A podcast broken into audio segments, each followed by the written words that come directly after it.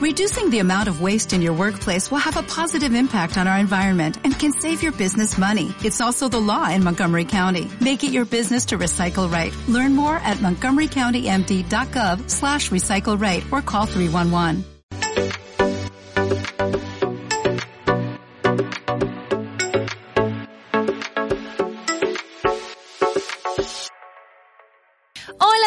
Bienvenidos nuevamente a este programa que se llama Cheo y Vivi. Estamos muy, muy, muy contentos de que todos podamos estar aquí reunidos, así sea virtualmente, pero estar como una familia y lo más bonito de todo esto es que todo lo estamos haciendo para la gloria del Señor. Todos nos reunimos para aprender la palabra de Dios, así que les damos la bienvenida. Como siempre les decimos, escríbanos desde dónde están, qué están haciendo, cómo ha sido esta semana, si de pronto hay alguna complicación, si han tenido una situación difícil, escríbanos, nosotros estamos pendientes de sus peticiones, oramos por ellas siempre porque ustedes hacen parte de nuestra familia. Así que bienvenidos, amor, bienvenido, ¿cómo estás? Bueno, buenas noches a todos los que nos ven a esta hora y buenos días, buenas tardes, dependiendo de la hora que usted esté viendo este contenido. Recordamos que este contenido lo pueden ver en YouTube, así como lo están viendo por medio de video o también digamos que en audio, en formato de audio, por medio de Spotify Así en el es. podcast de Cheo y Vivi. Así es. Entonces, pues bueno, muy contentos, estamos muy felices.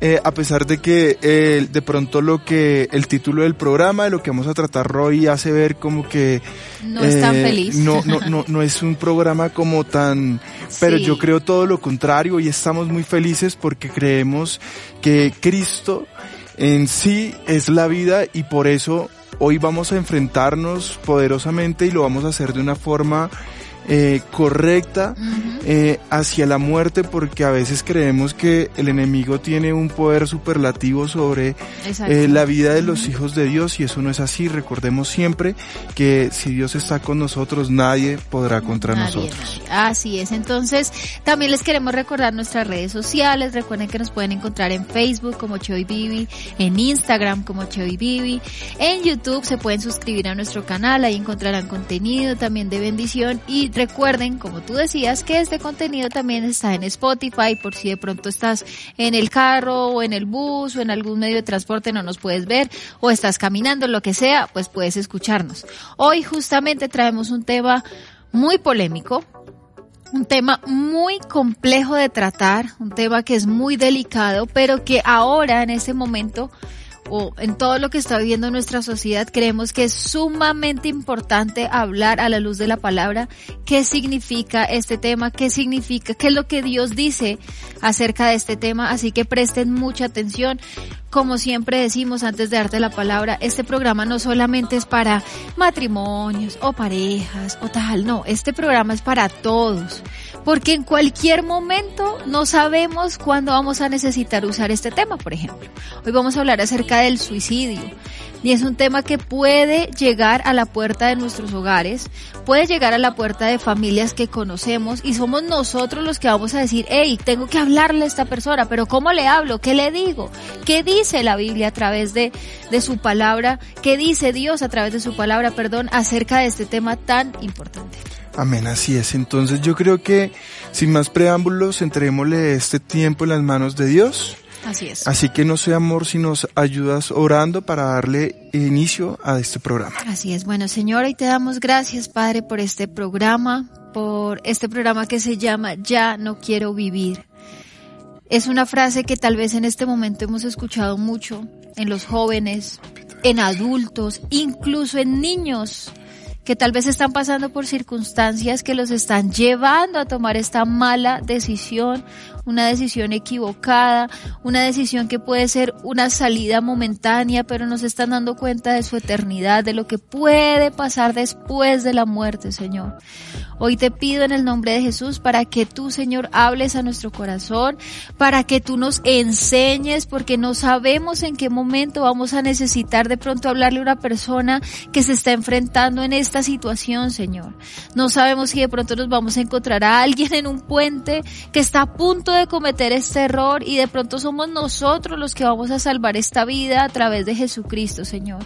Hoy te pido para que tú tomes el control de la vida de mi esposo, de la mía, de todos los que están aquí acompañándonos de nuestro equipo y te pedimos para que tú nos hables, Señor, y para que tú nos enseñes, nos reveles tu palabra y podamos ser atalaya, Señor, que lleva la palabra tuya, Señor, a la oscuridad, que seamos esa luz que refleje, Señor, la salvación, la vida que eres tú, Señor Jesucristo.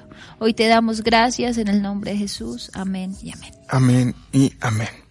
Bueno, como ustedes saben, continuamos con nuestra serie de lo que callamos.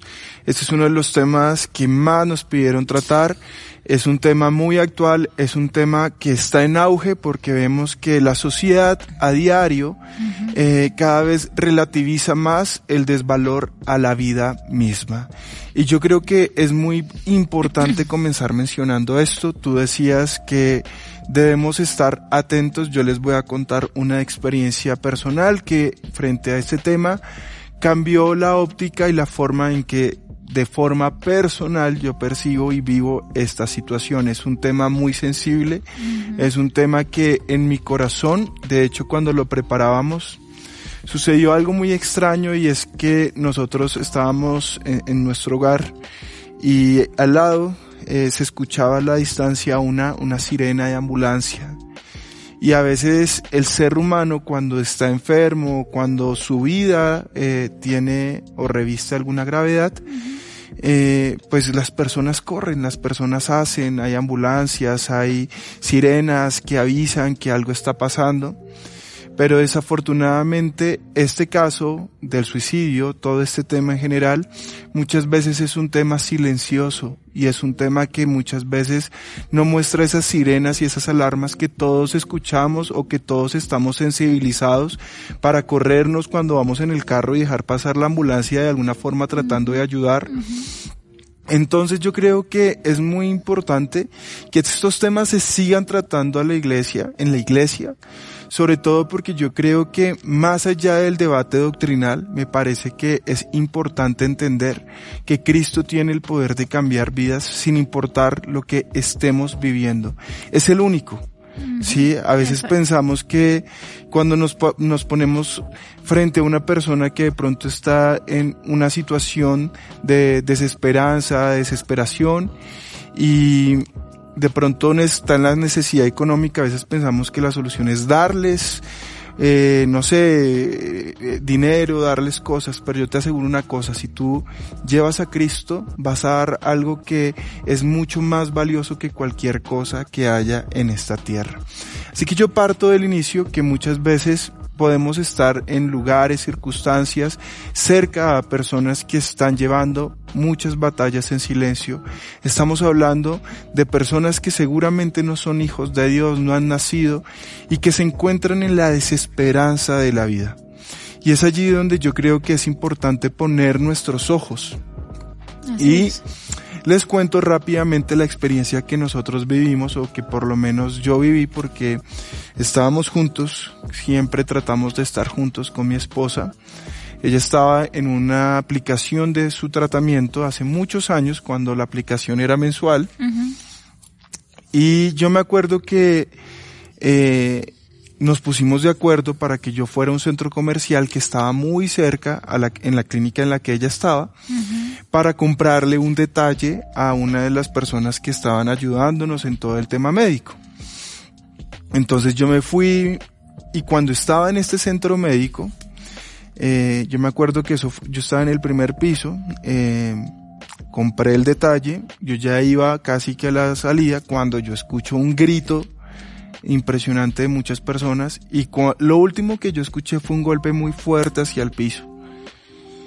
Entonces, ese día sucedió que una persona que había salido de un casino que estaba dentro del centro comercial se lanzó del último piso. Seguramente desesperado, eh, desesperado lleno de deudas, de desesperanzas, estaba en un casino, entonces uno puede entender, luego esto fue noticia. Pero ese día yo quedé personalmente y humanamente muy afectado a nivel espiritual porque comencé a preguntarme por qué no estaba mm, de pronto en ese instante, en ese instante. antes de que sucediera algo. Porque de alguna manera no estaba no en ese piso en el que estaba, sino de pronto arriba y seguramente yo haber eh, ayudado a hablar. haber prestado mi vida como un instrumento en las manos de Dios, porque nunca son los hombres. Y esto es algo que yo quiero iniciar porque muchas veces sentimos que estos temas les debemos hablar a la persona que lo está pasando, pero es a la iglesia a la que hay que hablarle porque es la iglesia quien es la luz del mundo. Y muchas veces decidimos callarnos. Y también muchas veces eh, los cristianos estamos esperando un púlpito, estamos esperando una gran cantidad de personas, estamos esperando un evento, estamos esperando algo específico para hablar la palabra de Dios.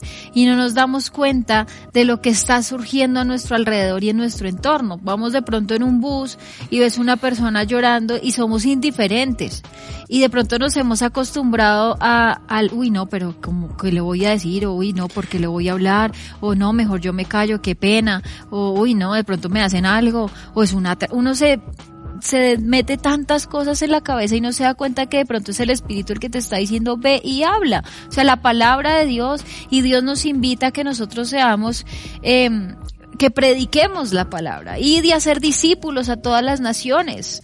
Y no se trata de tengo que ir hasta quién sabe qué país para, para ser discípulos y para ejercer mi, mi ministerio cuando nuestro ministerio es tan elemental y básico que está hasta en las primeras cosas que hacemos en el día.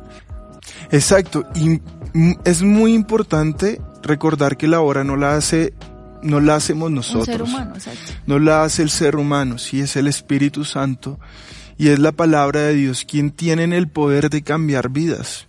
Y cuando tú entiendes eso, ahí es donde se desaparece todo temor, toda vergüenza. Pero lo importante es encontrarle un valor a la vida misma. Así es. Y por eso nosotros quisimos llamar este programa, como ustedes lo ven, Ya no quiero vivir más. ¿Y qué es el suicidio? ¿Qué es la situación? El suicidio es una decisión que un ser humano toma de forma voluntaria cuando no le encuentra sentido y propósito a su existencia. Científicamente y médicamente pueden haber muchos detonantes que se pueden convertir en trastornos, trastornos emocionales e incluso algunos trastornos de índole mental, ¿sí? Hay situaciones que pueden llevar al ser humano a tener una desesperanza y encontramos entonces que hay personas que de pronto están pasando por un desamor. ¿Cuántas veces no hemos escuchado esa frase de siento este dolor que me está matando? Y Sí. literalmente hay personas Sí, que los que está matando. los está matando. De pronto están las personas que llevaban vidas muy cómodas y de un momento a otro todo cambió y entonces están viviendo de pronto en su vida lo que le sucedió a Job y se daban cuenta entonces que en su corazón tenía dos señores porque pues si bien podían incluso amar a Dios, de pronto amaban más las cosas de este mundo, las, riquezas, la- las posesiones y las cosas que el mundo ofrece que son tan placenteras. También vemos que hay circunstancias dentro de la familia que pueden afectar la violencia intrafamiliar. ¿Sí? Entendemos entonces que la violencia hay un padre hacia un hijo, el abandono de los hijos a sus padres, esa circunstancia inexplicable de enfermedad o de extremo dolor donde sentimos que nuestra única solución es la muerte. Y ahorita en los jóvenes, eh, pues Satanás ha tomado una ventaja impresionante con el tema del bullying. Con mi esposo siempre hemos hablado y hemos dicho, bullying siempre ha habido toda la vida. Eh, tal vez a nosotros como adultos, si usted de pronto lo recuerda en el colegio o en su jardín, o bueno, si usted tiene recuerdos, sabrá que en algún momento de pronto alguien nos molestó o nos hizo algo y lloramos y pero ahorita siento yo que el grado de bullying hacia los jóvenes eh, está tomando unas, una fuerza tan impresionante que vemos casos de suicidio en niños, niños, niños de 10 años, 11 años, que se desesperan y terminan cometiendo cosas terribles y quitándose la vida. Entonces, también no solamente esto es para adultos, sino nosotros como padres vigilar mucho a nuestros hijos, no solo en la manera en que ellos están viviendo, afrontando sus etapas, porque son normales, sino también qué consejos o qué personas están escuchando y qué están viendo. ¿Qué, qué, qué modelos están siguiendo? Porque ahora vemos artistas, cantantes muy famosos que de pronto tenían todo, o sea, fama, reconocimiento, hablo como músico, mejor dicho, eran estrellas y se quitan la vida. Y jóvenes, 27 años, 25 años, 20 años. Y de pronto esos son los modelos que nuestros hijos quieren seguir, porque quieren alcanzar algo diferente a lo que es Dios.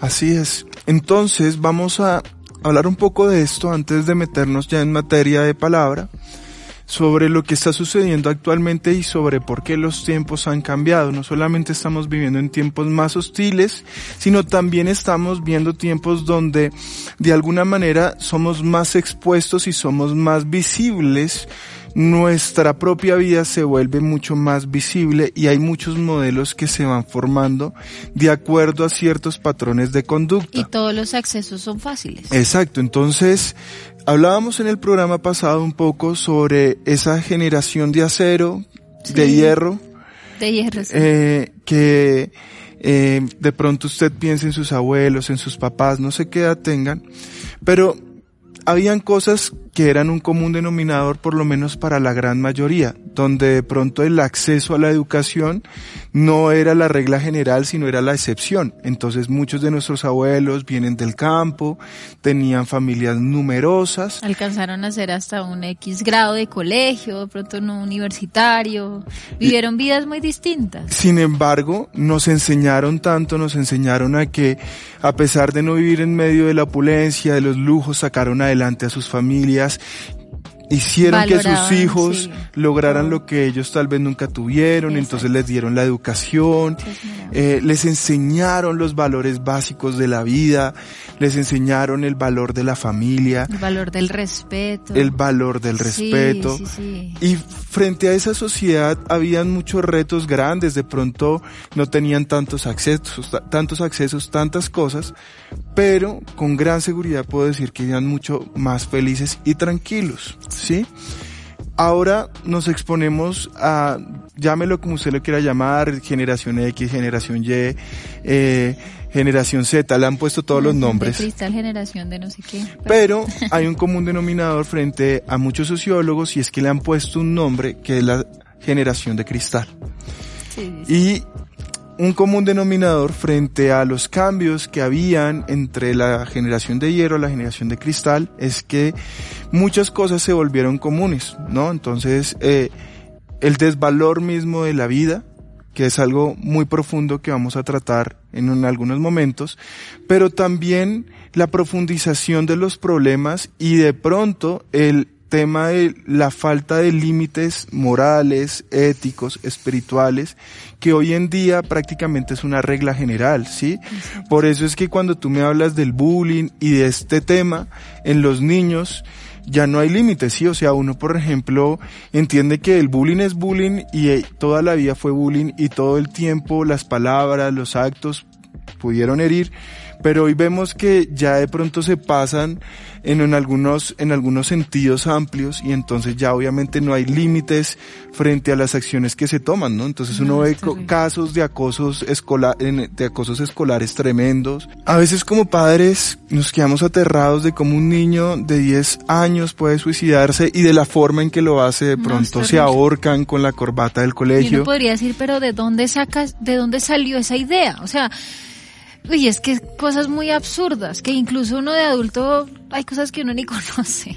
Entonces, y como ha sido noticia para de pronto los que nos ven de otros países, esto ha sido noticia, ha sido muy recurrente en el último tiempo en nuestro país, pero también vemos otros fenómenos sociales en otros países mucho más avanzados, como por ejemplo que las masacres que tienen lugar en los Estados Unidos, que se llevan a cabo en los colegios, son justamente por niños que fueron abusados toda la vida, que no tienen una justificación para su actuar, pero que siempre muestran que fueron o sufrieron cierto acoso y en de el hecho, colegio. dejan notas en donde ellos mismos eh, exclaman que es una venganza, que por X o Y, y ellos también terminan pues quitándose su vida, es terrible.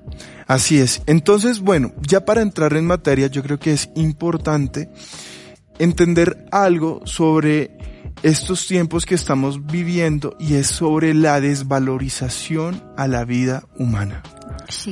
Muchas veces creemos que nosotros podemos salir a la lluvia y no mojarnos y muchas veces nos sucede lo mismo con estos temas. Cuando cristianos hablamos sobre el suicidio muchas veces podemos tomar postura y lejos de pensar que es lo que Dios habla en su palabra del suicidio tomamos posturas. Posturas acerca del aborto, posturas acerca de la eutanasia, posturas acerca del mismo suicidio.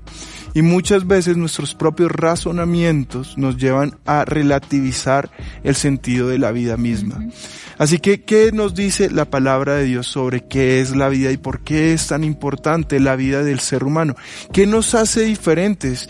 A de pronto el valor o el sentido que le damos a la vida de un animal, que pese a que lo cuidamos y que dentro de los designios y el plan original de Dios era que lo cuidáramos, que gobernáramos, que, gobernáramos, que administráramos su creación, era, es muy importante entender que el valor de la vida de un animal es tan diferente que nosotros incluso podemos llegar a comérnoslos. Es decir, es de uso. Sí, el valor de un animal jamás se compara con el valor al ser humano porque cuando hablamos de la muerte de ambos casos, pues para el ser, la muerte de un ser humano significa mucho más que la muerte de pronto de un animal porque incluso nosotros en nuestro diario pues como consumimos animales. Entonces es un, es un y sin embargo es hoy diferente. está tan relativizada el valor de la vida misma que hay personas que le dan un valor superlativo a la vida de los animales por encima Claro. de la vida de un ser humano. Claro. Pero ¿qué es lo que nos hace diferente? Pero Dios en su creación estableció la diferencia y al ser humano le dio un valor, o le dio la, a la vida del ser humano le dio un valor mucho mayor, pero muchísimo. Y eso está en Génesis capítulo 1 versículo 27 que dice, creó pues Dios al hombre, a imagen suya, a imagen de Dios lo creó, varón y hembra lo creó. Es decir, Dios nos crea a su imagen y semejanza y por el simple hecho de habernos creado a imagen y semejanza de Él mismo, nos hace tener un valor superior.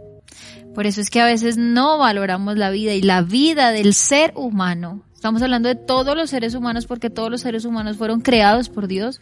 Tiene un valor altísimo. Amén. Y eso que tú dices aplica para la creación de Dios. Es decir, estamos hablando entre hijos de Dios, pero muchas veces nos quedamos hablándole solamente a los hijos de Dios. Hoy yo te hablo si de pronto tú estás viendo este programa y de pronto sientes que tu vida no tiene sentido. Lo primero que quiero que tú sepas es que Dios te creó a su imagen y semejanza. Tú hoy tienes el título de creación de Dios. Tal vez aún no has aceptado a Cristo en tu corazón, no has nacido nuevamente en Él y por ello no puedes decirte que eres un hijo de Dios. Pero al ser creación de Dios, también fuiste hecho a la imagen y semejanza.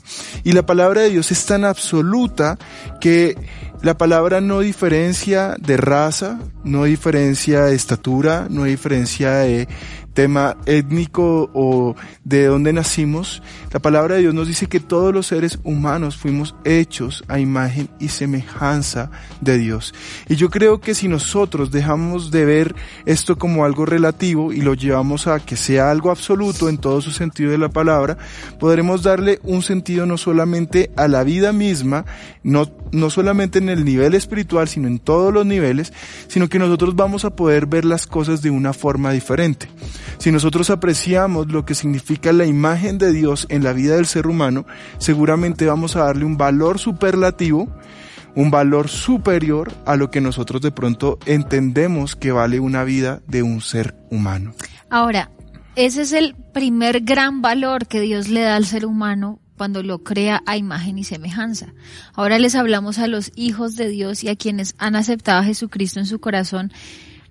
Le suma un valor más a la vida y es la muerte del Señor Jesucristo y la resurrección. Es decir, Cristo nos compró a precio de sangre y ese precio es muy, muy, muy alto. Así que tenemos un valor, nuestra vida tiene un valor que es que somos creados a imagen y semejanza de Dios, pero también tenemos un valor adicional y es que fuimos eh, comprados a precio de sangre y ya Cristo muere en la cruz para que ya no vivamos nosotros, sino para que Cristo viva a través de nosotros. Y eso le suma un valor adicional. De hecho, miren lo que dice la palabra en 2 Corintios capítulo 5, versículos 15 al 17 dice, y por todos murió para que los que viven ya no vivan para sí, sino para aquel que murió y resucitó por ellos. Es decir, nosotros ya no vivimos porque seamos nosotros mismos, sino porque Cristo nos compró a nosotros y a través de su muerte es que Cristo vive en nosotros y vive a través de nosotros. De manera que nosotros de ahora en adelante ya no conocemos a nadie según la carne, aunque hemos conocido a Cristo según la carne, sin embargo, ahora ya no le conocemos así. De modo que si alguno está en Cristo, y esto es clave para que ustedes lo entiendan, de modo que si alguno está en Cristo, nueva criatura es. Las cosas viejas pasaron, he aquí son hechas nuevas. Es decir, todos los seres humanos tenemos un valor. La vida del ser humano tiene un valor porque fuimos creados a imagen y semejanza de Cristo. Pero una vez yo tomo la decisión de seguir a Jesucristo como mi Señor y Salvador, una vez yo reconozco que Él murió por mí y me ha hecho nuevo, ahí es donde hay un valor mucho mayor porque fui comprado a precio de sangre y porque ya soy nueva criatura a raíz de lo que Jesucristo hizo en la cruz del Calvario. Exacto, entonces, según lo que tú nos estás enseñando, vemos que siempre en la vida de todo ser humano hay un antes de Cristo y un después de Cristo. y por esto es muy importante hablar de este tema, porque seguramente este tema le podrá llegar a muchas personas que hoy están pasando por circunstancias que no le encuentran sentido. Pero hoy te decimos una cosa, cuando tú naces nuevamente en Cristo Jesús, todo lo que esté pasando en tu vida será hecho nuevo, todo. Y esas cosas viejas, esos pensamientos, esos sentimientos, esas emociones, esa forma vana en la que pensamos de que nuestra vida no vale nada, va a comenzar a tener un sentido diferente porque Cristo la cambió desde el mismo momento en que Él se hace presente en nuestras vidas. Ahora, fíjate algo para entrar en contexto sobre lo que decíamos en torno a la desvalorización de la vida humana. No le encuentra sentido a que muchas personas que hoy claman por eutanasia, que claman eh, por mm, eh, aborto, le den más valor cuando esas mismas personas salen a marchar en contra de una corrida de toros. Y yo no estoy a favor de las corridas de toro, para nada, no crea eso. Pero también le estoy diciendo que seguramente hay un conflicto moral cuando se está buscando proteger más la vida de un animal que la vida de, un, ser humano que es inocente, que está en el vientre de su madre de forma independiente, es decir, nosotros entendemos que este cuerpo cuando nazca va a ser una persona diferente a la vida de su madre y que a la hora de esta mujer de tener el derecho que tanto dicen de escoger sobre su cuerpo, no está decidiendo solamente sobre su corazón, sobre sus riñones, sobre su cuerpito, sino está decidiendo sobre el cuerpo de otra persona. Y yo solamente quiero decir porque frente a esto, nosotros Creemos que estamos viviendo tiempos donde lo moral no necesariamente es lo legal. En muchos de los países que se legisla en relación a todos estos temas, se legisla desde el punto de vista legal y los cristianos estamos pensando entonces que muchas veces lo legal es lo moral y no necesariamente estamos viviendo tiempos donde a lo malo se, le, dice bueno, y a lo bueno malo. Y por eso es que yo quiero que podamos escalar esta discusión mucho más, mucho más profundo. Porque no se trata solamente de lo que tú creas, sino de lo que dice la palabra de Dios en torno al suicidio. Y más adelante vamos a responder, por ejemplo, porque nos hicieron, pastor, ¿qué pasa con una persona que tiene una enfermedad mental y se suicida? Vamos a buscar la forma de darle respuesta la pregunta que nos han hecho, ¿un hijo de Dios se puede suicidar? Nosotros tenemos posturas y yo creo que como iglesia, doctrinalmente, es bueno que usted las conozca. Doctrinas que vienen desde nuestra cabeza, desde nuestros pastores, donde nosotros no solamente las acogemos en un principio de sujeción, sino que creemos en ellas, porque creemos que son bíblicas. Frente sí, ahora han salido de la palabra, ¿no? No crea que es una doctrina de, de hombre. Frente al, frente al suicidio, eh, hay muchas teorías doctrinales en el cristianismo que buscan la manera de explicar y que nos llevan a la pregunta que muchas veces se hacen en las iglesias. Y es si un cristiano que se, se suicida va al cielo o no. Puede perder su salvación o no. Exacto. Frente a este tema, hay unas escuelas que se contradicen. Hay una escuela que dice que la persona que se suicida pierde su salvación. Se pierde. Es decir, que va al infierno, se condena. Y tenemos otra escuela que nos dice que la salvación en el cristiano nunca se pierde pese a que la persona se suicide. Nosotros creemos en la doctrina del nuevo nacimiento, donde nosotros no nos ubicamos ni en la primera ni en la segunda. Es una doctrina donde nosotros le damos un valor superlativo a la obra que hace el Espíritu Santo una vez el cristiano nazca nuevamente. Y por eso la necesidad de que la iglesia de Cristo hoy predique a los que están perdidos, porque la única forma en que una persona le encuentra sentido a su vida y un propósito a su vida es cuando se encuentra con Cristo Jesús, cuando se encuentra con una misión en esta tierra de alcanzar el reino de los cielos a través de Cristo. Así que nosotros vamos a explicar doctrinalmente lo que nosotros creemos. Mi esposa ahorita nos leía lo que significaba para el cristiano nacer nuevamente en Cristo. Ahora, es verdad que el cristiano no gana su salvación por las obras, pero vamos a ver cómo es que el cristiano que nace nuevamente tiene que vivir y cuáles son las obras que tiene que hacer. ¿Será el suicidio una de las obras que Cristo nos está pidiendo que nosotros hagamos? Así que amor, ¿será que por favor nos acompañas a la palabra de Dios en el libro de Efesios capítulo 2 versículo 8 al 11?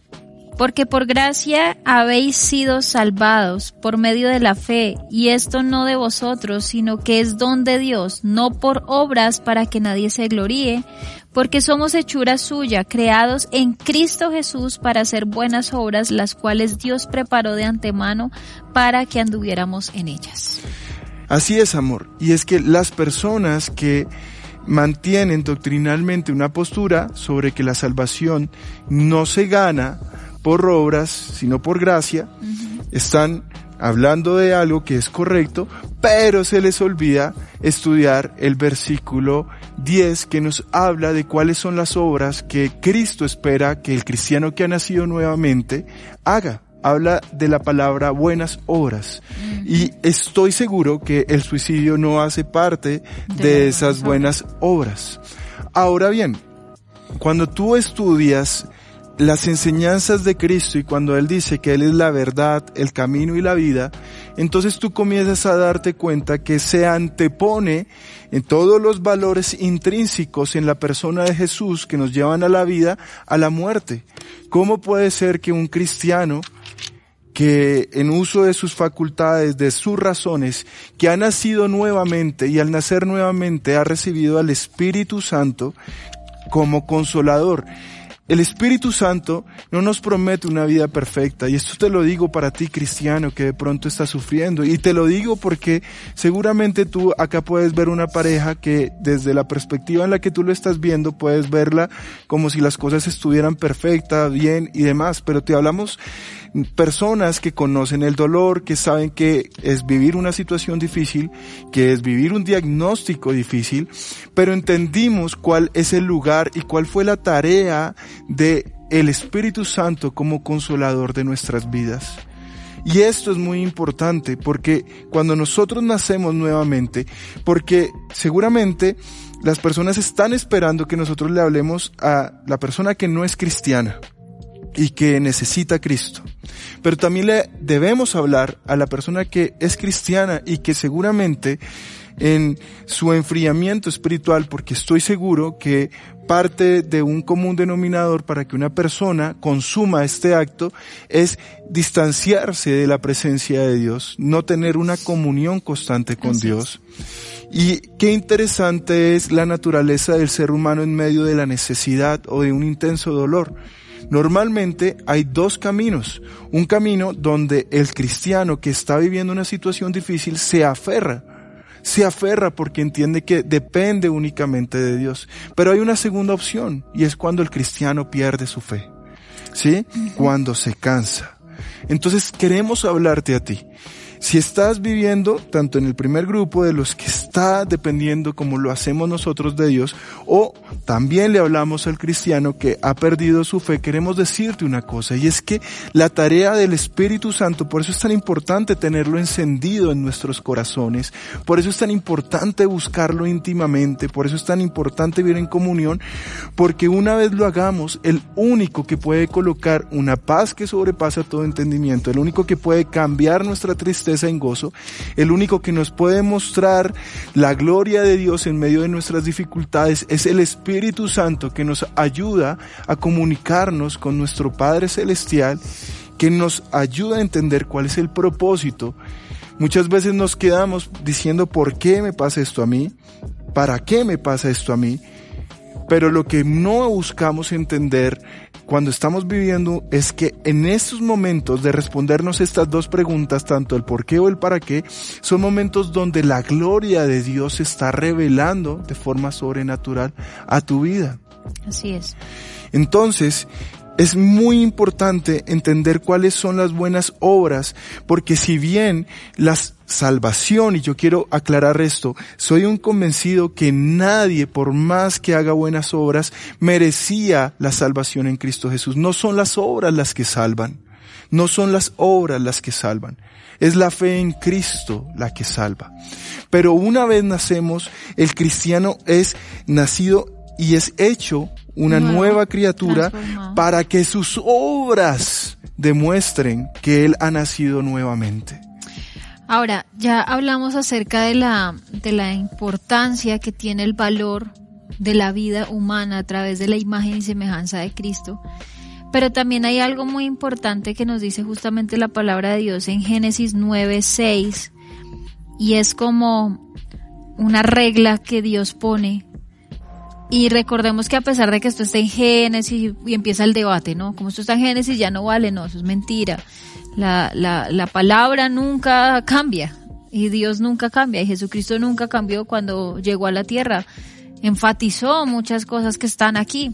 Y de hecho dice Génesis 9:6, el que derrame sangre de hombre, por el hombre su sangre se dará derramada, porque a imagen de Dios hizo él al hombre vuelve y resalta el valor que tiene la vida. Eso quiere decir y eso traduce que la autoridad suprema sobre la vida solamente la tiene Dios.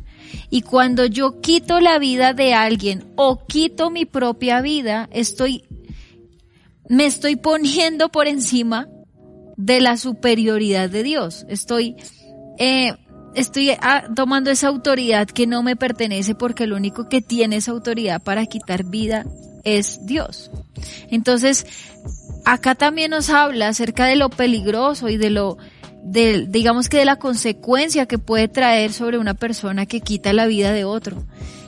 Incluso que quita su propia vida porque estaría usurpando esa autoridad que solamente tiene Dios. Ahora, como les hablábamos, Cristo entregó su vida por amor a nosotros. Y como decía mi esposo y hablaba claramente del, del nuevo nacimiento, el nuevo nacimiento, así como el suicidio, es una decisión. Cuando yo decido aceptar a Cristo en mi corazón, esa decisión hace que el Espíritu me transforme en una persona nueva, pero soy yo el que tengo que empezar a obrar bien y empezar a cambiar esas obras muertas que yo hacía por las buenas obras que Dios me dice hagas. Ahora, esto no se está diciendo que entonces si hago más, entonces voy a ser más salvo. No, porque la salvación es por gracia y eso lo sabemos. Pero no tiene ningún sentido que una persona que ha nacido de nuevo siga haciendo las cosas de su pasado, siga haciendo las obras muertas, porque entonces estaríamos restándole una estaríamos restándole la, la actividad o la obra que hace el Espíritu Santo. Estaríamos diciendo entonces que el Espíritu hizo las cosas medio bien salvó a alguien más o menos y resulta que es o no es. De hecho, la palabra nos dice que para Dios hay fríos y hay calientes, no hay tibios porque los tibios Él los vomitará de su boca, no hacen parte del reino de Dios. O eres o no eres. Entonces, cuando vemos a un cristiano que hace obras muertas, estamos diciendo, ah, ¿cómo así? Al Espíritu Santo le quedó esa persona como medio salva. Ese es, el Espíritu hizo una medio transformación. Para nada, de ninguna manera. Dios hace una obra completa. Así que una persona que decide quitarse su vida, que es una obra muerta, es una obra mala, pues evidentemente no es, no ha sido realmente transformado y hecho nueva criatura. Mira lo que dice la palabra de Dios en Primera de Corintios, capítulo 6, versículos 19 al 20. ¿O no sabéis que vuestro cuerpo es templo del Espíritu Santo, que está en vosotros, el cual tenéis de Dios y que no sois vuestros? Pues por precio habéis sido comprados, por tanto glorificar a Dios en vuestro cuerpo y en vuestro espíritu, los cuales son de Dios. Cuando yo acepto que el Señor Jesucristo murió por mí y me compró a precio de sangre, es cuando yo dejo que mi cuerpo y mi espíritu glorifiquen a Dios en todo lo que hace. Entonces sí debe haber un nuevo nacimiento y una nueva transformación. En un hijo de Dios no puede venir pensamientos de suicidio, porque entonces estamos dejando entrar obras muertas cuando ya se supone que hemos sido hechos nuevos. Amén. Y tú estás tocando temas muy pero muy importantes. Y si tú te das cuenta, la obra del Espíritu, que es cuando nace, o sea, ahí tiene un comienzo, tiene en todo proceso, debe ser un inicio. y es, cuando nacemos en Cristo Jesús. La palabra nacer significa comenzar, comienza una vida. Comienza y, y, y, tu vida en, en el Espíritu es cultivar justamente las obras del Espíritu para que sean los frutos del Espíritu los que den a conocer que en ti justamente reposa y como decía mi esposa que tu vida, tu cuerpo es un templo del Espíritu. Por eso yo quiero que llevarte a que tú puedas recordar lo que nos dice Gálatas 5:22, que nos habla de cuáles son los frutos del Espíritu Santo. Entonces, pregúntate si una persona que está a punto de tomar la decisión de suicidarse vive en amor, vive en gozo, vive en paz, vive en paciencia, vive en benignidad, vive en bondad, vive en fe, vive en macedumbre, vive en templanza. Y tú te das cuenta que el fruto del Espíritu Santo siempre va a ser la huella que todo cristiano debe tener en la vida de todas las personas que rodea y sobre todo de la vida que muestra en Cristo Jesús. Esto es muy importante, muy importante, porque eh, de esta forma tú vas a poder tomar tus decisiones cuando muestras que el Espíritu Santo está contigo. Así es. Entonces, ¿de dónde nosotros podemos afirmar que a Dios no le agrada el suicidio. Vemos de hecho en la palabra de Dios que el mismo Jesús habla sobre la persona que cometió suicidio y que se perdió. Y es que ahí voy a hacer un paréntesis y tú continúas con este tema.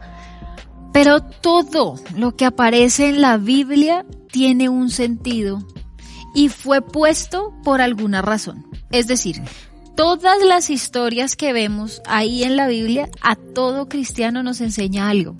Es algo impresionante como vemos a través de los personajes que aparecen en la Biblia, que nos enseña de todo. Cómo vivir una vida realmente consagrada a Dios. Y en la Biblia aparece un suicidio. Ahora la pregunta es, ¿por qué Dios permitió que en la Biblia hubiese quedado registrado este caso de suicidio. ¿Qué nos quería mostrar Dios a través de este caso que ya vamos a hablar de Judas, que fue la persona que se suicidó? ¿Por qué Dios documentó esto? ¿Para qué? ¿Qué nos quería enseñar a través de esto? Y también lo podemos ver porque hay personas que les gusta ser muy enfáticos. Eh, para hablar históricamente podemos replantearnos la historia de Saúl.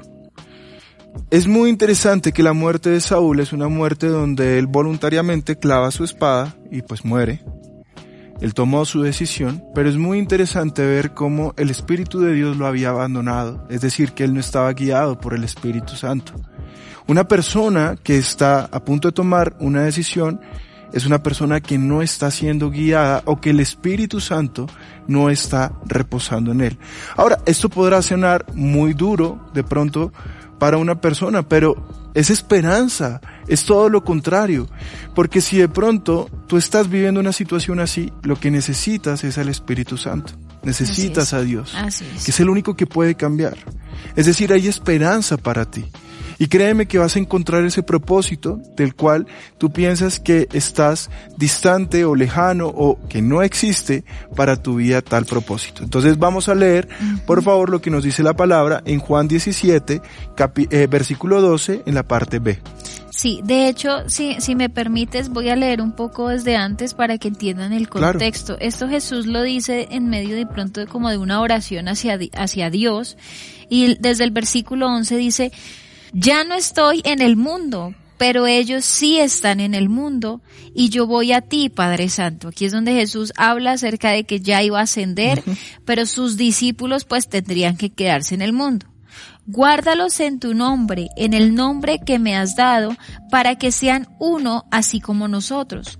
Cuando estaba con ellos, los guardaba en tu nombre, el nombre que me diste, y los guardé y ninguno se perdió excepto el hijo de la perdición, para que la escritura se cumpliera. Y esto es muy importante y lo voy a repetir. Y los guardé y ninguno se perdió, ninguno de los once restantes se perdió. Pero ¿cuál se perdió? El hijo de la perdición.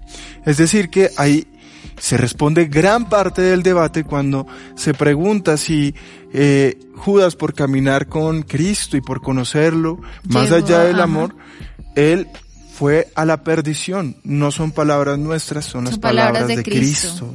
Entonces, qué interesante es ver cómo la palabra de Dios es muy enfática. Ahora, ¿cómo nos apoyamos nosotros en el nuevo nacimiento? En este momento del capítulo, entendemos entonces que los discípulos, pese a haber caminado con Jesús, haber escuchado a Jesús, haber visto a Jesús sanando, haciendo obras milagrosas, aún no habían nacido de nuevo. Por eso vemos que ellos, a través de los evangelios, se equivocan tantas veces al responder quién era el Cristo. Se equivocan tantas veces a caminar en medio de las aguas porque todavía no habían entendido realmente quién era Cristo. Podían conocer las filosofías de la vida, podían conocer la doctrina que Cristo enseñaba podían ver las cosas que estaban mal en los tiempos de Jesús, en el Sanedril y en todo lo que reinaba acerca de los fariseos y los escribas. Pero aún viendo todo lo que veían, todavía no habían nacido nuevamente. Si quieres amor, acompáñame, por favor, y vamos a ver en qué momento ellos reciben su nacimiento nuevo. Entonces, al atardecer de aquel día, el primero de la semana y estando cerradas las puertas del lugar donde los discípulos se encontraban por medio de los judíos, Jesús vino y se puso en medio de ellos y dijo, paz a vosotros. Y diciendo esto les mostró las manos y el costado. Entonces los discípulos se regocijaron al ver al Señor. Jesús entonces les dijo otra vez, paz a vosotros. Como el Padre me ha enviado, así también yo os envío. Después de decir esto, sopló sobre ellos y les dijo, Recibid el Espíritu Santo.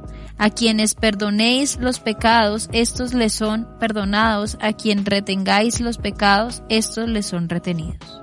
Amén. Acá vemos que cuando Jesús sopla y y ora por ellos, reciben al Espíritu Santo. Ahí hay un momento de un antes y un después. Qué interesante es entender entonces que Judas jamás nació nuevamente y tal vez él tomó muchas malas decisiones a raíz de que nunca había nacido nuevamente.